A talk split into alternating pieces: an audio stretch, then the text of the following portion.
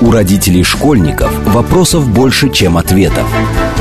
Помочь разобраться в их проблемах берутся эксперты онлайн-издания об образовании «Мел». Радиошкола «Большой разговор». Программа предназначена для лиц старше 16 лет. Добрый день, в эфире Радиошкола. Это совместный проект радиостанции «Говорит Москва» интернет-издание об образовании и воспитании детей МЕЛ. У микрофона сегодня я, Надя Попудогла, главный редактор МЕЛа, а в гостях у меня Наталья Шевелева, заведующая кафедрой педагогических технологий непрерывного образования МГПУ, кандидат педагогических наук. Добрый день, Наталья. Здравствуйте. Что мы будем обсуждать сегодня? Сегодня мы поговорим о тех людях, которые учат наших детей, то есть мы поговорим о наших педагогах и о том, а, как и чему педагогам стоит учиться, чтобы оставаться успешными в мире, про который мы сейчас говорим, меняющийся, неустойчивый, непонятный и так далее и тому подобное, при том, что, собственно, задачи педагогов остаются, были и остаются сделать э, обучение наших детей и эффективным, и, мне кажется, эмоционально насыщенным э, в хорошем смысле. И вообще сделать так, чтобы школа была для детей тем местом, куда они утром встают и идут с удовольствием. Но начну я с такого, э, наверное, супер банального вопроса. Этот самый современный мир, меняющийся и непонятный, если мы попробуем это как-то отнести к сфере образования и к сфере обучения педагогов – что, что это такое, в чем отличие от современного мира? Понятно, что мы, мне кажется, за период ковида произнесли это миллион раз, что учитель должен пользоваться цифровыми технологиями, но явно не только в этом современность образования, а в чем еще? Спасибо вам за мнение, потому что в нем вы многое уже озвучили. Действительно, мир современный, он непредсказуем, он быстро меняется. Но система образования, она складывалась не одно десятилетие, а целыми веками, поэтому она, конечно, не столь быстро подвержена изменениям, как нам хотелось бы. А, а детям учиться интересно, когда им интересно. Извините за такую тавтологию.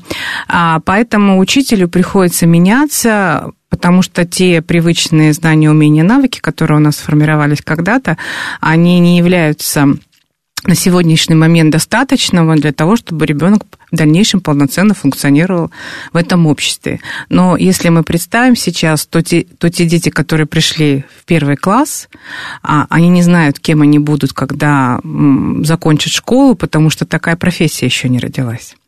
Поэтому учителям очень сложно учителям непросто. А с одной стороны, а, все новое мы воспринимаем настороженно, мы присматриваемся, потому что могут быть какие-то побочные продукты, непредсказуемые. Э, и поэтому они не всегда к новшествам относятся а, с желанием, с мотивацией, мы идем через сопротивление часто, а, но многие подхватывают, понимая, что ребенку жить в будущем и ребенку строить это будущее, в котором будем жить мы. И э, поэтому мы, система дополнительного профессионального образования, тоже должна измениться. А те привычные курсы повышения квалификации, которые были 10-15 лет назад, они меняются. Сейчас, конечно же, они практикоориентированы. Это тренинги, воркшопы, мастерские. А, и Московский городской, он активно осваивает эти форматы, и реализуем мы данную образовательную деятельность именно так действительно мы учим цифровым инструментам, мы говорим, на какую кнопочку нажать, какой сервис открыть, как сделать мгновенную обратную связь с помощью, например, ресурса Mentimeter или используя э, Кахут и так далее. Но, еще раз повторяю, педагогу сложно и непросто. Мы все, когда осваиваем новое, сначала мы говорим, нет, это невозможно, потом присматриваемся, пробуем, а через некоторое время мы говорим, как мы жили без этого раньше. Это, кстати, интересная история, потому что, э, например, когда высшая школа экономики, она проводила такое исследование, оно касалось подростков, ну, то есть э, то, что еще называлось в тот момент, на момент исследования Generation Z, вот э, поколение Z, э, э, люди, которые якобы лучше владеют технологиями, чем их родители, якобы наделены задачами мультизад... способностью к мультизадачности такой врожденной. И оказалось, что на самом деле нет, все это такие приобретаемые навыки, а просто дети, поскольку в этом живут, быстрее осваиваются с этим навыком.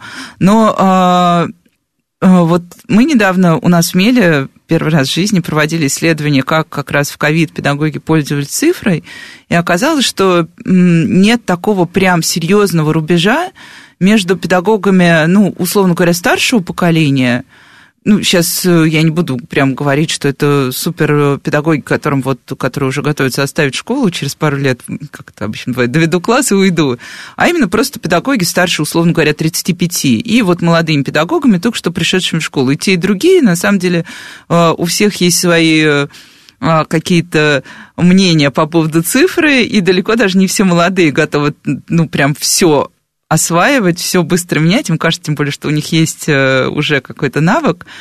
Но а, так или иначе, всем педагогам и даже молодым говорят, что надо расти. Молодой педагог приходит в школу, ему говорят, давай расти. Куда расти, зачем расти, непонятно.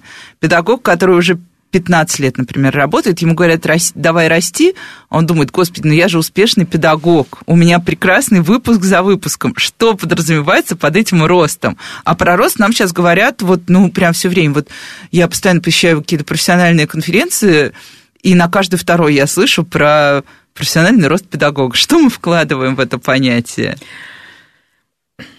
Это действительно сложный вопрос, потому что национальная система учительского роста, профессионального развития, она претерпела изменения. Несколько лет назад она была в одном формате, сейчас она меняется, и мы знаем, что к 2024 году 50% педагогов Российской Федерации должны пройти аттестацию в новом формате. Да, то есть это все связано с этой системой.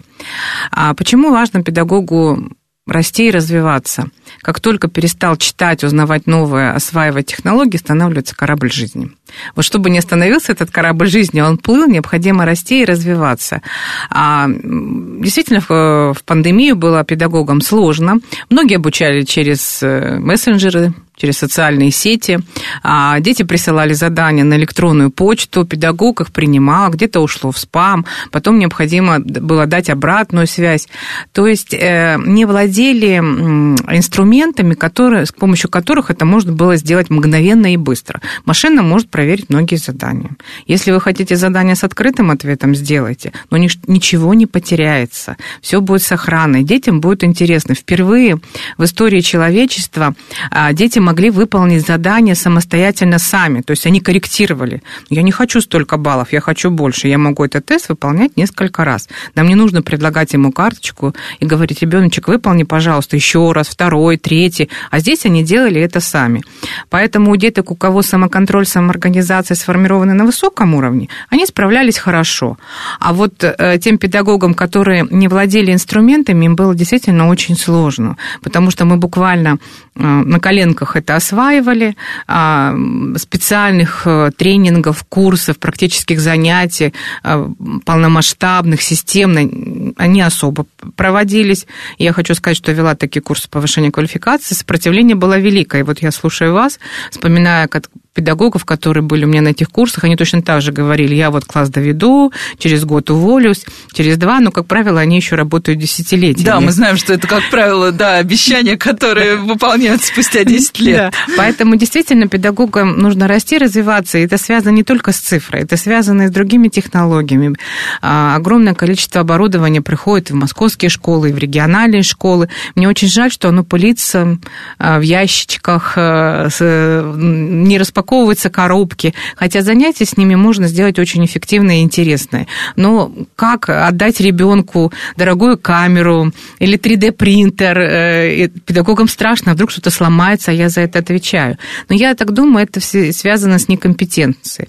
А почему педагогам нужно расти? С одной стороны, рост э, в получении категории. Ну, сейчас мы знаем, у нас есть специалисты, первая категория и высшая категория, а дальше пенсия, да, и отдых. Он педагогов получил... Прям задумался, какой я Получился, получил, получил, нет э, развития. Поэтому, с одной стороны, чтобы а, найти самореализацию, да, удовлетворение от деятельности, ты должен тоже совершать какие-то интеллектуальные открытия. Ты должен э, по ступенечкам идти вверх. Недоста... Тот педагог, который э, говорит о том, что я все знаю и умею, мне всегда хочется сказать, давайте выключим свет и будем свести... светить, раз мы все звезды.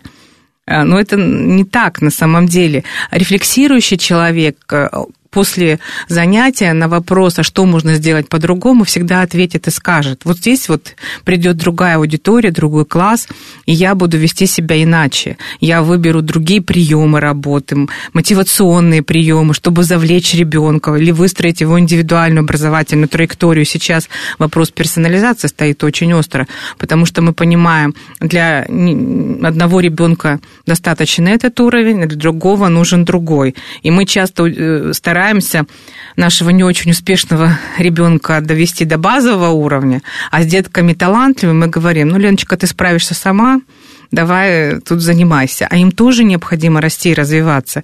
И поэтому педагогу, как осуществить индивидуальный подход, тоже нужно осваивать и расти. И это не совсем цифра. Да, здесь мы другие... Это вообще не цифра, да, да, да, это умение и коммуникации, и выстраивание траектории просто самого себя внутри. Но мы тут знаем, кстати, классическое возражение педагога, потому что придет на любое родительское собрание, есть ты родитель, ты поднимешь руку и скажешь, а как там индивидуализация образования? Что ты услышишь в ответ? Детей 30, я одна. Ну, некомпетентный ответ, я хочу сказать сразу, потому что я тоже много лет отработала в школе учителем русского языка и литературы, я знаю, что такое проверять сочинение, писать карточки от, от руки под копирку, и ребеночек написал, и ты понимаешь, эту карточку выбрасываешь. И я помню, в свое время я понимала, этому ребенку нужна вот эта карточка для самостоятельной работы, а этому ребенку вот это. Сейчас и цифра поможет. Мы, нам важно, чтобы ребенок овладел коммуникативными навыками нам нужно, чтобы он умел работать в команде. Для этого хорошо работают различные онлайн-доски. И детям нравится. Они там составляют интеллект-карты, ну, делают корпорационные вещи какие-то. Это не скучно, это интересно. С другой стороны, это цифровой след. Они все время могут вернуться. Я всегда говорю педагогам, с этими классом вы поработали, вы создали ресурс, например, ну, актуализировали какие-то знания. А с другим классом вы можете использовать, а посмотрите, так ли тут сделано, что здесь не так, а чем мы можем дополнить. Ну, но это опыт. Это он приходит со временем. С тех пор, как сотворен мир, каждый век совершал какое-то открытие. Будут новые открытия, будем их осваивать. Да, это, кстати, очень интересная история. Вот э, у меня ребенок в третьем классе, и я как раз за время карантина, пока школы не работали, могла наблюдать. Мне кажется, я увидела, наверное, ну, с учетом музыкальной школы, спортивной, кружков и базовой школы, я увидела где-то, наверное, 20 с лишним педагогов, то, как они работали. И мы познали все там от попыток занятий по WhatsApp и до... Но мне было интересно, например, сравнивать, как э, работали как работала школа математика и как работала математика кружковая. То есть там как раз очень быстро подключили доску мира, и все дети с удовольствием, с радостью сидели. У каждого была своя карточка, как раз своя, свой пин на этой доске, каждый с ним работал. Но при этом это не отменяло и вот очного, ну, в смысле, очного визуального ну, контакта. Ну, потому что, да, да, педагог находился одновременно и в Зуме, и все дети, которые хотели обратиться за каким-то советом, у них была возможность, а как раз а с классом они занимались очень линейно, то есть просто была доска, на которой там что-то происходило, но дети в этом не участвовали. Я видела вот этот момент, когда уже твой третьеклассник зевает и начинает что-то там ковырять рядом с экраном, что-то у него там уже своя жизнь какая-то пошла. И ты ему кричишь, а камера у тебя включена? Но вот тут есть две важные вещи прозвучали. Во-первых, мне кажется, суперсложная история для нас, для всех, это отрефлексировать, на самом деле, научиться тому, как ты себя сам измеряешь.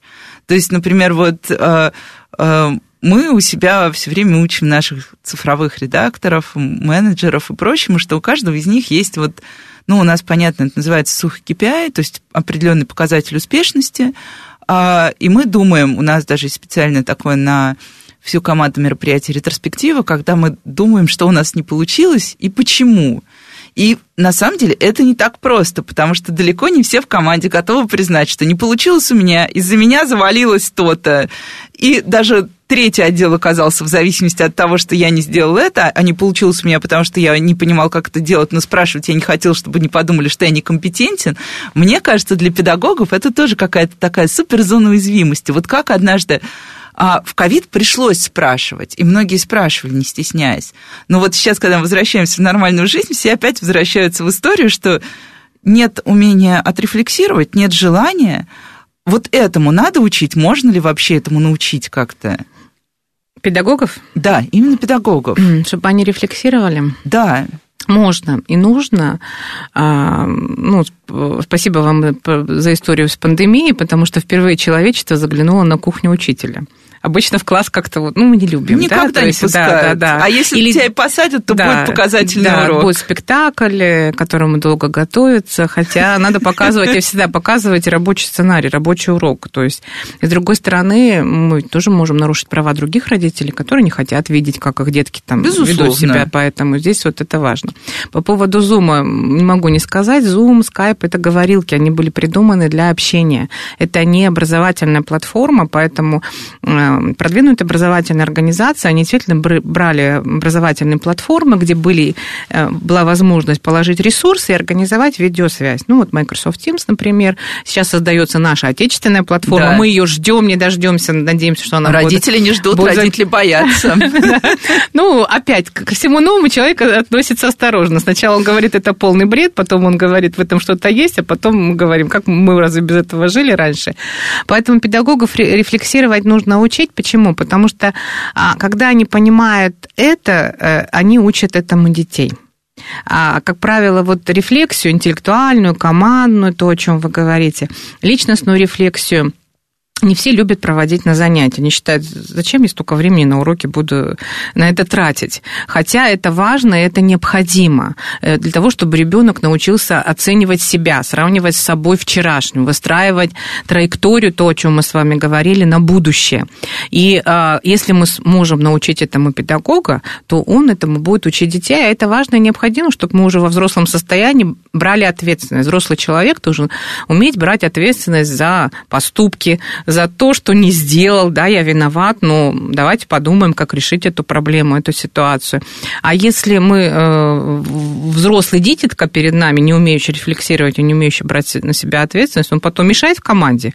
Мы всегда понимаем, что есть трутни, есть балласт, но из, этого, из этих трутней и балласта страдают все остальные. Поэтому вот наверняка, если вы работаете, вы, может быть, в agile работаете, когда у вас маленькие такие совещания, встречи, и вы обсуждаете, да, вот что получилось, что нужно сделать, сделать, э, где проблемы, и выстроить планы на будущее. Вот мы в своей деятельности, например, вот у меня на кафедре именно так работает. У нас маленькие встречи по конкретной задаче, рабочие группы по определенным проектам, и мы тоже учимся рефлексировать и учим этому педагогов. Ну, а вот э, я вообще как-то всегда боюсь затрагивать вопрос аттестации, потому что мне кажется, что когда мы говорим аттестация, э, ну, мы видели, например, э, э, я наблюдала, какой был, э, ну, просто э, я не знаю, это были судороги вокруг, например, аттестации э, педагогов доп. образования. Это казалось, касалось, например, педагогов музыкальных школ, когда педагоги просто, ну, они говорили, что вы не имеете права нас аттестовывать. Кто разработал, разрабатывал эти все аттестационные листы, эти аттестационные задания и так далее. Понятно, что это болезненная история, ну, как вообще для нас всегда болезненная история любой экзамен – а это, по сути, ведь в каком-то смысле экзамен. А, но еще до аттестации есть момент, когда мы можем попытаться к ней подготовиться через какие-то вот измерения того, в какой я точке. Вот какие есть у вас, например, измерения? Вот приходит педагог, говорит, что я могу улучшить? Нужно же сначала понять, каков, ну вот у нас называется на нашем языке статус. Mm. Какой статус сейчас? Вот как этот статус определять? К оценочным процедурам любой человек относится с опаской, с раздражением и даже с гневом. Ну, это действительно... даже как чекап у врача, ты боишься. Да, да, да, поэтому это есть определенная боязнь белых халатов у кого-то. Те, кто, например, вырос в медицинской семье, они этого не боятся. Вот, э, поэтому э, нам, я, мне такая четкая позиция, система аттестации на всем российском пространстве должна быть одинакова, потому что у нас есть запись в федеральном законе образования равная получения качественного образования. И в каком бы регионе я ни жил, я своего ребенка или вы отдаете, в Москве, в Санкт-Петербурге или Воронеже у вас должны быть одинаковое качество педагогов и одинаковое качество соответствия образования. Поэтому аттестационные процедуры должны быть одинаковые, и они не должны быть кучей бумаг, которые педагог хранит, должен вкладывать, представлять и так далее. Но, с другой стороны, у нас часто оценивают не процессы, а тот результат, который достиг педагога, а непосредственно образовательную деятельность, деятельность, урок, неурочные занятия, воспитательные мероприятия, а, не смотрят. Да, там живая жизнь. Это очень обидно, да, потому что там-то педагог э, в том числе проявляется. А, но здесь очень тяжело, тут в, в плане экспертизы она бывает часто субъективна неизвестно, какой эксперт ну, критериальность, Да, да. да. Поэтому здесь э, система оценивания результатов детей и результатов деятельности педагогов и школы, ну, это сложная история, она не до конца отыграна, надеемся, что мы это, это увидим. Поэтому, на мой взгляд, система аттестации должна меняться, и, должны быть единые оценочные материалы, хорошо бы это они были оцифрованы, одинаковые на всем постсоветском, ой, вернее, на российском пространстве, но, может быть, нашу систему аттестации возьмут, возьмут другие, другие, другие страны. страны да. Что мы делаем? Что мы делаем? А, у нас в ВУЗе есть процедура сертификации молодых педагогов, есть э, студентов, которые выходят э, в жизнь и в дальнейшем могут работать. Но мы в повышении квалификации а, проводим диагностику, когда педагог сам может пройти э, различные входные диагностики и посмотреть, какие у него есть профессиональные дефициты. Мы можем рекомендовать ему те или иные курсы повышения квалификации каким образом мы сейчас работаем? Мы оцениваем, например, даем диагностику для того, чтобы педагог оценил свои предметные компетенции, методические, коммуникативные, психологические, 4К, цифровые компетенции, функциональную грамотность. И ему даются его профессиональные дефициты, где у него западает. Мы предлагаем ему курсы повышения квалификации. Ты можешь пройти, а можешь не пройти. Мы предлагаем ему семинары, тренинги, мастерские и так далее. И потом, когда он пройдет эти курсы повышения квалификации, выбрав модули, выстроив сам, он выстраивает сам свою индивидуальную образовательную программу, он может пройти повторную диагностику и посмотреть, получилось у него, не получилось, или ему нужно что-то еще. Прокачаться еще. Да, конечно. А, но при этом эти все диагностики, они не, никак Публичные. не связаны с его школьной жизнью, да, Нет. потому что, мне кажется, это один из главных страхов, что сейчас такой... директору передадут все мои данные. Нет, и... ну, это личный кабинет у педагога, он туда только сам там находится, и мы можем брать какую-то общую аналитику, смотреть среднюю температуру по больнице. А, ну, для чего нам это нужно? Чтобы мы подготовили актуальные программы где у педагогов западает то, о чем вы говорите, где необходимо нам прокачать, на какие моменты обратить внимание. То есть мы получаем отзывы, ну, они заполняют какие-то рефлексивные анкеты, то, что нам необходимо. А, перечень программ огромен, но нужно ли это, нужны ли эти все программы, и придут ли люди на эти программы, тоже продаем продукт, и мы хотим его сделать вкусно, интересно и, самое главное, полезно педагогу. Ну, чтобы, да, чтобы он был на отклике, а не на ну, не для бумажки, не для бумажки, потому что я сама не люблю работать формально, а ну, хотелось бы хорошее качество, и чтобы действительно это было полезно для педагога. И любая встреча – это встреча самим собой, со своим опытом.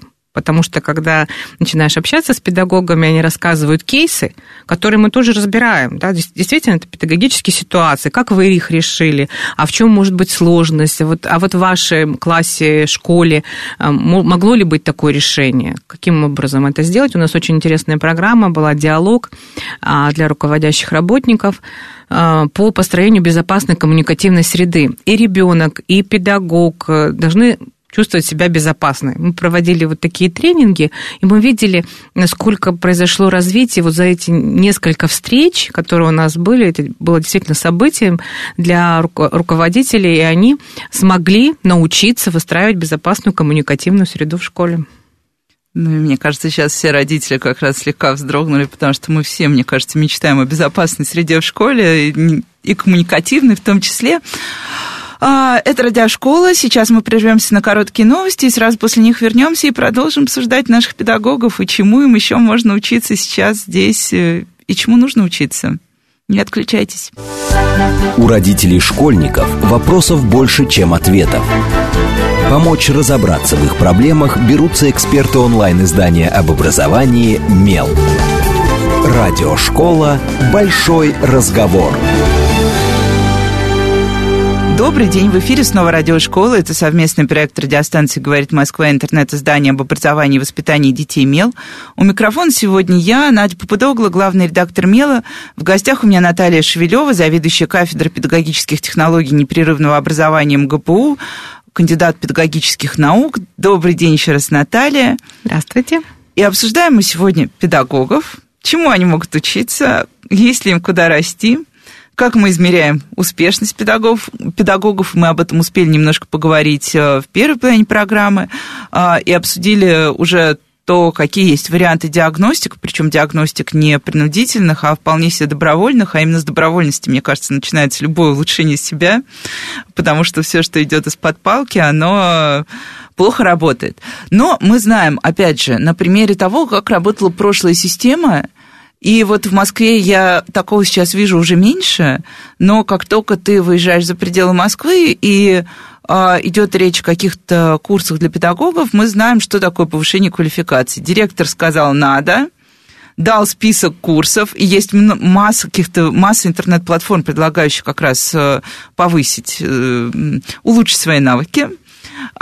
И дальше следует заветное слово – сертификат. И эти сертификаты, вот мне иногда кажется, что э, у каждого педагога есть тайная папка, куда складываются бесчисленные сертификаты, Качество этих сертификатов не очень понятно. Ну, мне не очень понятно.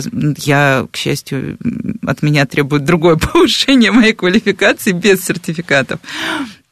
А, вот у вас а, понятно, что они, наверное, тоже получают какое-то подтверждение. Вот что, что, собственно, закладывается в это понятие финала, а, который вы сертифицируете? Что оценивается в нем? Мы не, не сертифицируем, мы даем удостоверение повышения квалификации или переподготовки. Это документ ага. государственного образца.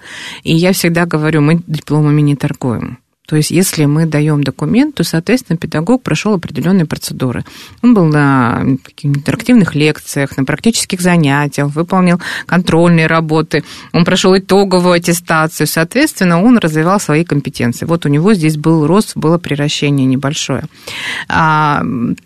И э, другой стороны, мы несем ответственность за тот результат, который мы даем. Ну, не совсем грамотное направление решения проблемы через курсы повышения квалификации. Вот если директор видит, что у него что-то западает у педагога, он говорит, отправлю-ка я его на курсы повышения квалификации. Это перекладывание ответственности. А не каждый курс повышения квалификации обеспечит качество. С другой стороны, мы понимаем, есть организации, которые занимаются демпингом цен. Они продают курсы, которые которые являются просто документом, не несущим никакого содержания. И э, вот здесь, мне кажется, нужно действительно решать вопрос, потому что если педагог учился у меня на курсах, я гарантирую данное качество, данный результат, то здесь нет никакой гарантии. Наиболее эффективно на сегодняшний момент э, показывают себя корпоративное обучение, когда вот у вас есть, например, какая-то проблемка, вы превращаете ее в задачу, приглашаете спикера, модератора, который с вами работает. Не обязательно за сертификат, документ и так далее. Например, я знаю, что меня интересует эта тема. Я иду на вебинар какой-то, я покупаю какой-то курс, потому что мне там интересно. Пусть даже не будет никакой бумаги, но я, например, софты какие-то себе хочу улучшить, либо я хочу вот этот инструмент овладеть. Я знаю, что вот этот человек мне очень хорошо расскажет. Мне не важно, будет ли какое-то удостоверение после этого я э, приобрел определенный навык. И в результате этой встречи, этого события, которое у нас было. Поэтому, э, с одной стороны, надо как-то вот решить вопрос, чтобы не было таких вот липовых организаций, которые не гарантируют качество. И которых сейчас великое множество. Да, их просто, очень большое множество. Они очень легко почему-то получают лицензию на образовательную деятельность, осуществляют ее, и вроде бы все законно. Но все знают, что собой представляют. Просто этот документ ради бумажки. А если мы хотим действительно расти и развиваться, тогда нам нужно другое качество. И к нам бывает так попадают люди, которые думают, что здесь будет уже профанация, здесь будет просто документы, ничего и делать, делать ничего... не да. Нет, я, я всегда говорю нет. Э, так что э, включаем камеры, если это мы общаемся дистанционно, потому что цифровая культура, она только формируется. И эм, причесываемся, наряжаемся, когда приходим на занятия. Здесь то же самое. А вот, если вам не нравится фон, который сзади, можно поставить заставку. Если мы приходим на занятия, мы включаемся и работаем. Да, потому что обучение – это всегда труд. Это всегда непросто. И детям непросто, и взрослым непросто. Но мы справляемся. А вот вы уже сказали, что есть множество разных каких-то курсов э, в вашей палитре. А, а что вот по запросам, вот то, что вы видите как раз на основе анализа входящего запроса, а, где больше всего дефицитов, зачем люди приходят, что им больше всего сейчас вот э, нравится, хочется чему ну, учиться. До, пос- до последнего времени приходили за дистанционными образовательными технологиями, за цифры активно очень шли, а за инструментами. Востребованы курсы по функциональной грамотности, по формированию функциональной грамотности у школьников, а, потому что есть диагностики, и, соответственно, ну, педагог должен уметь это делать. Специально педагогов, подчеркиваю, никто никогда не учил формировать у детей, естественно, научную, финансовую, математическую грамотность а, и креативное, например, мышление. Многие педагоги говорят, ну вот так в жизни сложилось, что ко мне творческие дети не приходят. И мы понимаем, что это происходит из года в год, а он просто не умеет развивать у ребеночка это, а ребенку жить дальше. Каким образом? И поэтому мы загубим то, что у него было, и не разовьем, а это важно и необходимо. Востребованы а, курсы, кстати, на коммуникативное взаимодействие, потому что а, то, о чем мы с вами говорили, осуществлять коммуникацию, безопасную коммуникацию нужно уметь всем, строить неконфликтную среду, уметь выходить из конфликта конструктивно. Вот это очень важный э, навык. Мы, да. даже, мы этому учиться, и мы понимаем, что не все взрослые могут, и ребенок в силу возраста, он еще этого не умеет, и мы должны его научить это делать, ему жить в этом мире. И разные люди будут на его пути встречаться, поэтому очень хорошо работают эм, форматы peer-to-peer обучения равный равного, когда педагоги учат друг, друг друга, когда мы включаем такие разновозрастные группы, это здорово, интересно. У кого-то есть опыт, у кого-то есть фундаментальные знания, только что вышли из вуза, они очень хорошо вот владеют предметом, поэтому здесь такой есть обмен замечательный. Кстати, да, я знаю, что это практикуют и в Москве, и такое практикуют во многих регионах, э, ну, у определенных, я даже не знаю, как сказать, директор или менеджер, потому что сейчас у нас директор отчасти уже и действительно несет э, на себе такие классические функции управления, не только образованием, а всем, что происходит в школе в хорошем смысле. Mm-hmm. Вот. А командное обучение прям вот э, определенной да. там части педагогов и школ. Понятно, что в Москве есть гигантские школы, где ты не возьмешь всю команду разом, не вынешь и не отправишь учиться. Но вот такие командные формы именно внутри одной школы, они э, что дают? Кажется, вроде бы эти люди и так находятся в команде, они и так каждый день видят друг друга в коридорах, в учительской, возле раздевалки, здороваются, общаются. Вот зачем нужно именно командное обучение?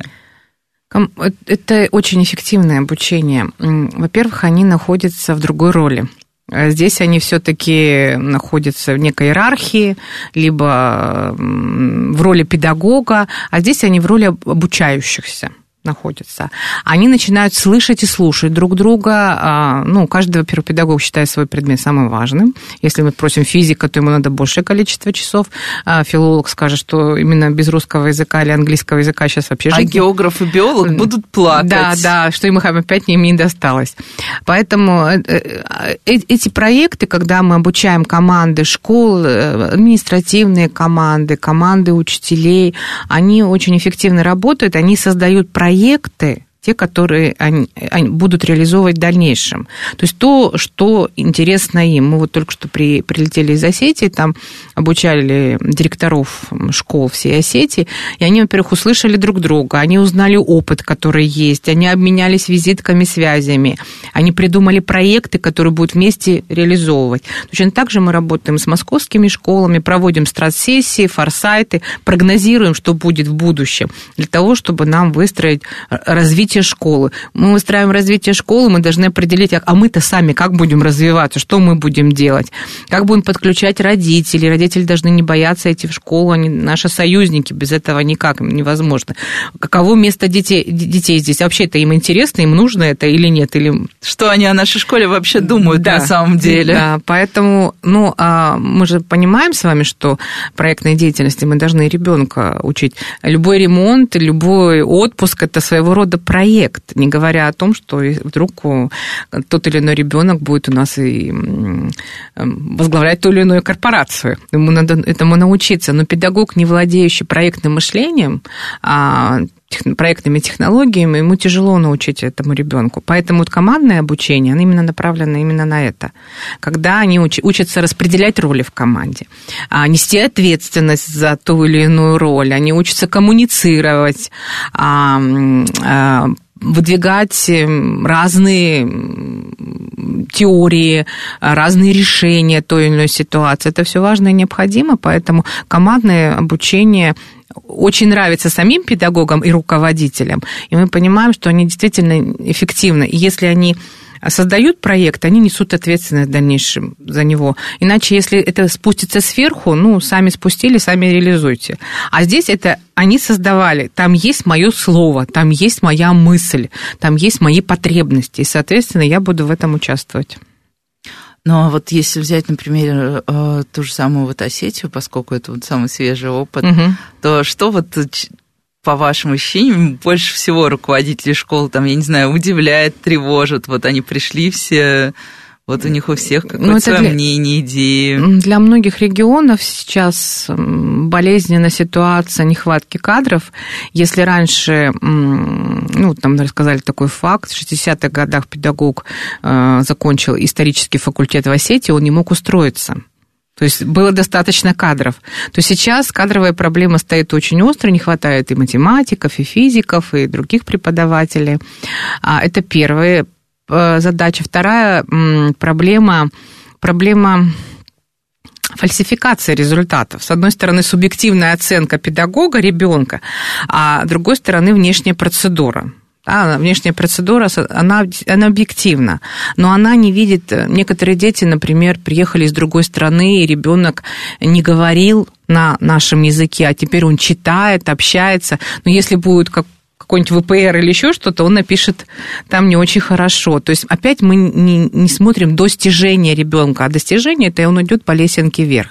Поэтому, с одной стороны, мы субъективно оцениваем ребенка, а внешние процедуры, они делают другой срез. А в Москве действует другая оценка результатов детей, какой класс и когда будет участвовать в региональных московских работах, неизвестно. Поэтому Поэтому московские учителя уже к этому привыкли, они это понимают и, стараются, и понимают, что любая работа покажет его результат не совсем... Если он завысит отметку или занизит, не будет корреляции между внешней угу. работой и внутренними работами. И поэтому здесь критерии выстраиваются неплохо. А вот в регионах есть такая проблема. Есть проблема нежелание педагогов перестраиваться, это действительно есть. Есть проблема выгорания педагогов, это действительно серьезная проблема, и бедным психо... бедных психологов часто не хватает на детей и родителей, а, здо... а психологическим здоровьем педагога занимают... Никто не интересуется да, уже да. даже. Поэтому мы, конечно, мы вот и модельки выстраивали, мы и тренинги проводим, и учим педагогов самокоррекции, саморефлексии в этом вопросе, потому что это важно и необходимо, но, тем не менее, эта действительно проблема существует. И не все... А, мы проводили диагностику по функциональной грамотности, там западают глобальные компетенции, то есть научить ребенка мне кажется, нужно пояснить, что такое функциональная грамотность, потому что до сих пор многие родители не понимают. Кажется, что это что-то новое, что на нас упало и разрушает всю нашу Нет, жизнь. ну, действительно, понятие возникло... Ну, вошло, да, в обиход, в сравнительно недавно. Сравнительно да. недавно. Действительно, ну, теми функциями, которыми, навыками мы должны обладать, живя в 21 веке. То есть не применять знания по математике, физике только на данном предмете, а применять знания знания, когда ты живешь в мире. То есть, а, например, ты читаешь, из чего состоит данный напиток, и применяешь знания по химии и биологии, и понимаешь, он тебе принесет пользу или вред. Или когда ты берешь кредит, ты должен понять финансово, э, он тебе выгоден или тебе, в общем-то... И даже понять с точки зрения чтения, что же там написано да, вообще. Да. Ну, читательская грамотность – это тоже дефицит определенный у взрослых людей. Как показывают, да, замеры. Да, да, потому что, э, во-первых, тексты учебников привычные, они сплошные, они не разбиты. Они часто не откликаются еще реальности. Да, да, и реальности, и а тексты, которые мы видим в интернете, они перебиты диаграммами, вставками, ярлыками и так далее. И этому тоже мы должны детей учить, а у нас нет методического материала, чтобы мы это делали. А, но и кроме этих грамотности есть и глобальные компетенции, то есть умение принимать другого человека, умение понимать, что у него в области культуры другие взгляды, и он имеет на это право. Вот сформировать это у детей мы вот не можем на сегодняшний момент. Не все есть опытные педагоги, которые делали это и 10 лет назад, и 20 лет назад великолепно, но не все это умеют на сегодняшний момент. Это такая, да, удивительная история, потому что а, я каждый раз вспоминаю, как э, я училась в экспериментальной школе, это было очень много лет назад, и, с одной стороны, я вспоминаю с тихим ужасом все, что с нами происходило, потому что любой эксперимент – это всегда немножко заплыв через озеро, через холодное. А с другой стороны, например, вот в нашей школе учили критическому мышлению прям вот на...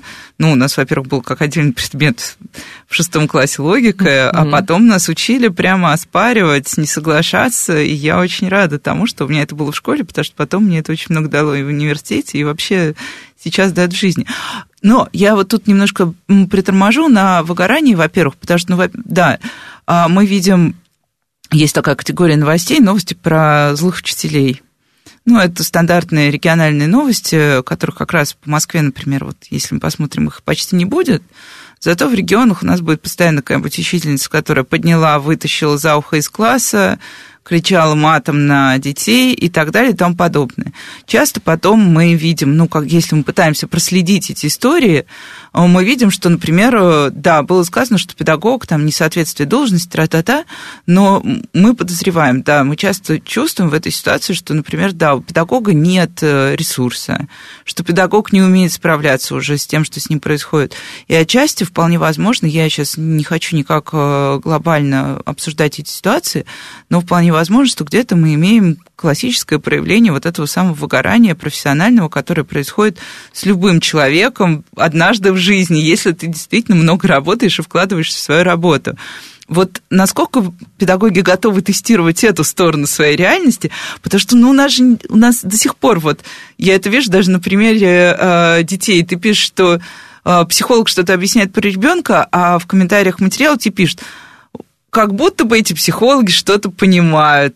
Наши мы сами знаем, как нам детей там воспитывать, поддерживать и так далее. Вот у педагогов есть какой-то там вот порог во входе в то, чтобы оценивать себя с этой точки зрения, с точки зрения своей внутренней жизни и своего внутреннего здоровья, а не внешнего уже? Ну, здоровье по определению Всемирной организации здравоохранения – это благополучие физическое, социальное и психологическое. Если что-то западает, человек нездоров.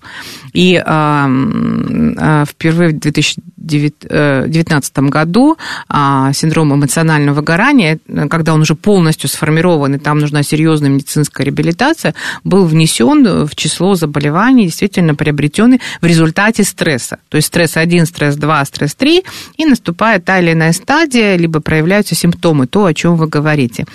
А, действительно, педагоги защищаются, и не только педагоги, но и соцработники, и продавцы, и даже домохозяйки.